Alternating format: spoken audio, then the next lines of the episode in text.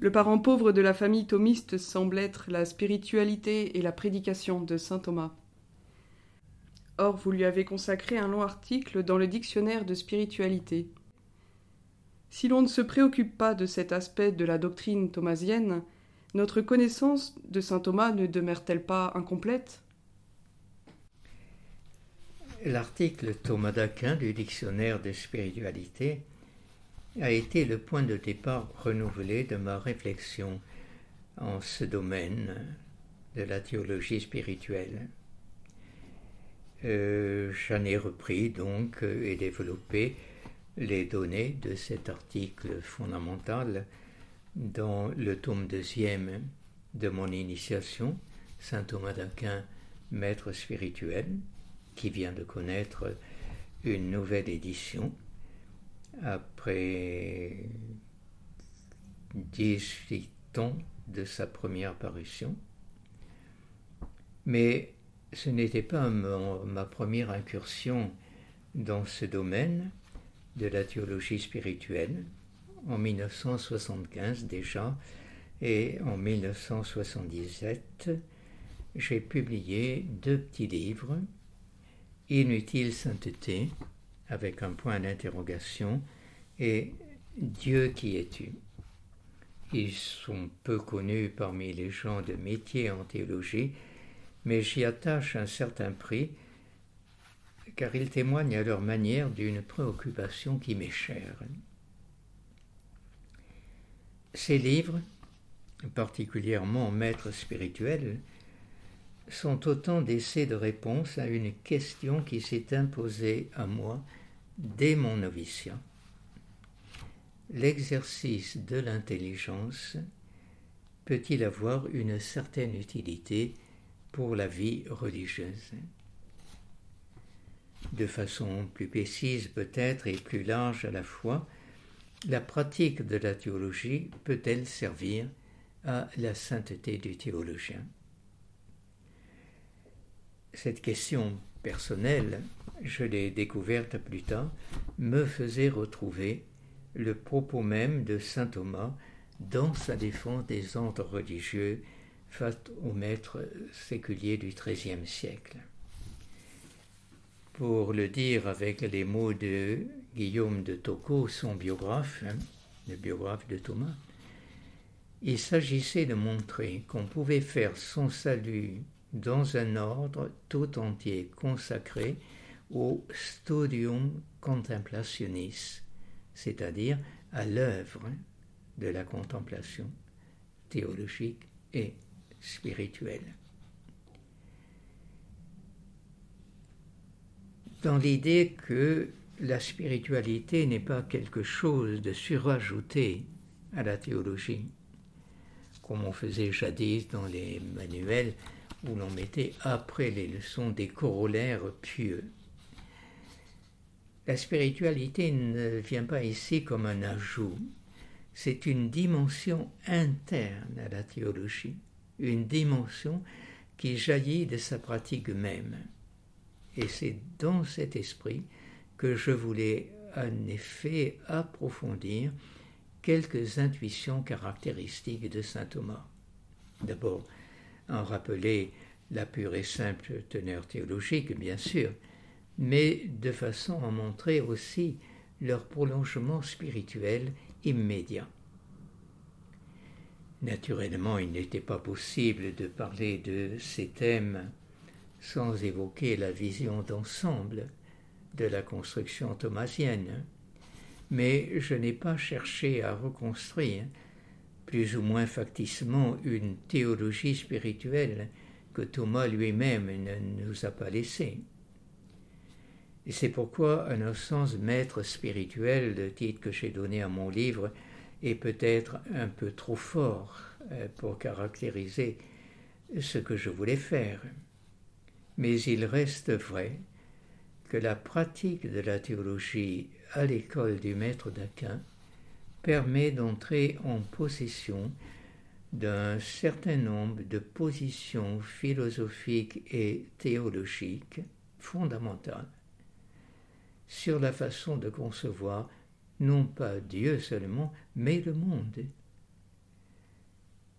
Et à partir de cette vision se développe une attitude d'esprit, une attitude qui me semble assez proche de ce qu'un historien moderne pourrait qualifier de mentalité, mais qui me paraît assez bien correspondre en ce qu'on appelle aussi une spiritualité. La mentalité de Pierre le Vénérable, dont je parlais un instant, c'est bien ce qui nous avait guidés, Denise Boutillier et moi-même, quand nous avons écrit sur elle. Et c'était la grande mode de l'histoire de la mentalité à la Sorbonne et ailleurs. Quant à la conception de la théologie qui sous-tend mon approche, je crois n'avoir pas besoin de m'y attarder trop longuement. Elle s'inscrit tout simplement, mais aussi tout grandement, dans la ligne de la Sacra Doctrina thomasienne qui reprend elle-même largement l'inspiration de saint Augustin. J'ai désiré voir par l'intelligence ce que je tenais par la foi.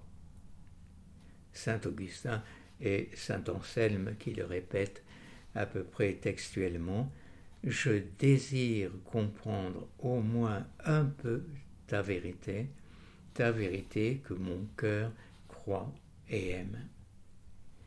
Il est remarquable que lorsque Saint Augustin et Saint Anselme disent cela, c'est au cœur, la formule finale, pour ainsi dire, d'une prière.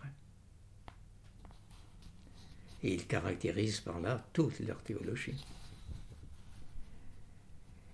Eh bien, Saint Thomas donnera de cela une définition plus technique en parlant de la subalternation de la théologie par la foi à la science de Dieu et des bienheureux, plus technique et donc moins attrayante, mais ce théologien professeur qui lui revient de faire comprendre cela, c'est il en résulte de cela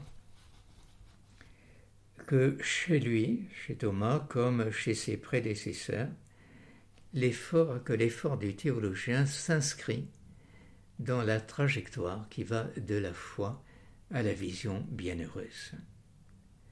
En dehors de cela, on pourra disserter, tenter plus sur les matières de la théologie, mais si le théologien ne se situe pas dans cet élan de la foi, il ne fait pas de la théologie à proprement parler. Cette visée contemplative qu'il ne faut jamais perdre de vue, même dans les aspects les plus techniques de la recherche en cours de vérification. C'est pas drôle tous les jours de passer euh, son temps dans les vieux grimoires pour chercher tel ou tel référent de Thomas, n'est-ce pas?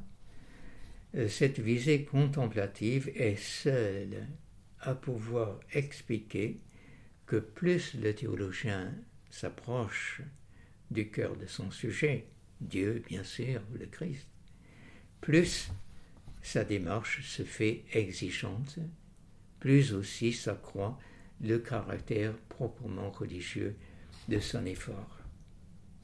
Si Thomas n'a jamais éprouvé de besoin de développer une spiritualité à côté de sa théologie, c'est tout simplement parce que par elle-même, la théologie est une science pieuse. Il est assez notable, ça me revient en vous parlant, n'est-ce pas, que les premiers efforts, 15e, 16e, peut-être un peu déjà, un, de construire ce qui ressemblera finalement à une théologie spirituelle, ont été faits en marge de la théologie nominaliste. Hein, ça ne parlait plus de la réalité, véritablement. Donc, étant donné ce que je viens de vous dire, il revient à celui qui veut pratiquer la théologie dans l'esprit de saint Thomas, il lui revient de ne jamais oublier cette intuition première et de s'en pénétrer chaque jour davantage. Si cette intuition se prolonge dans une pratique, et c'est bien ainsi qu'elle devient spiritualité, c'est comme la Sacra Doctrina, c'est ainsi que Thomas appelait son savoir, c'est comme la Sacra Doctrina, elle est à la fois spéculative et pratique. Premièrement, spéculative, c'est-à-dire contemplative, c'est ça que ça veut dire chez saint Thomas, et pratique par extension. On ne peut pas croire quelque chose, euh, s'adonner à sa pratique tous les jours sans vouloir en même temps le pratiquer. Pratique par extension qu'en effet il revient aux théologiens de considérer, de diriger l'activité humaine de façon à la réorienter vers Dieu. Selon le thème plus courant, c'est la théologie morale qui prolonge la théologie dogmatique, n'est-ce pas? Je suis tout à fait certain que Thomas a vraiment eu la pratique de sa théorie. On me faisait remarquer ces jours derniers, à propos de maître spirituel, justement, où je parle de sa vision de l'amitié, on me faisait remarquer cela, que saint Thomas avait certainement une pratique de l'amitié dans les rapports avec les autres pour pouvoir en parler d'une manière aussi sentie. Alors, je me réfère à saint Thomas, bien sûr, c'est notre maître. Il n'est pas donné à tout le monde d'avoir la vocation exceptionnelle qu'a été la sienne, mais je crois que si l'on veut pratiquer la théologie à sa suite, on ne peut pas ignorer qu'elle a été pour lui une école de sainteté. Si on oublie cela, on manque l'essentiel de ce qu'il a voulu enseigner.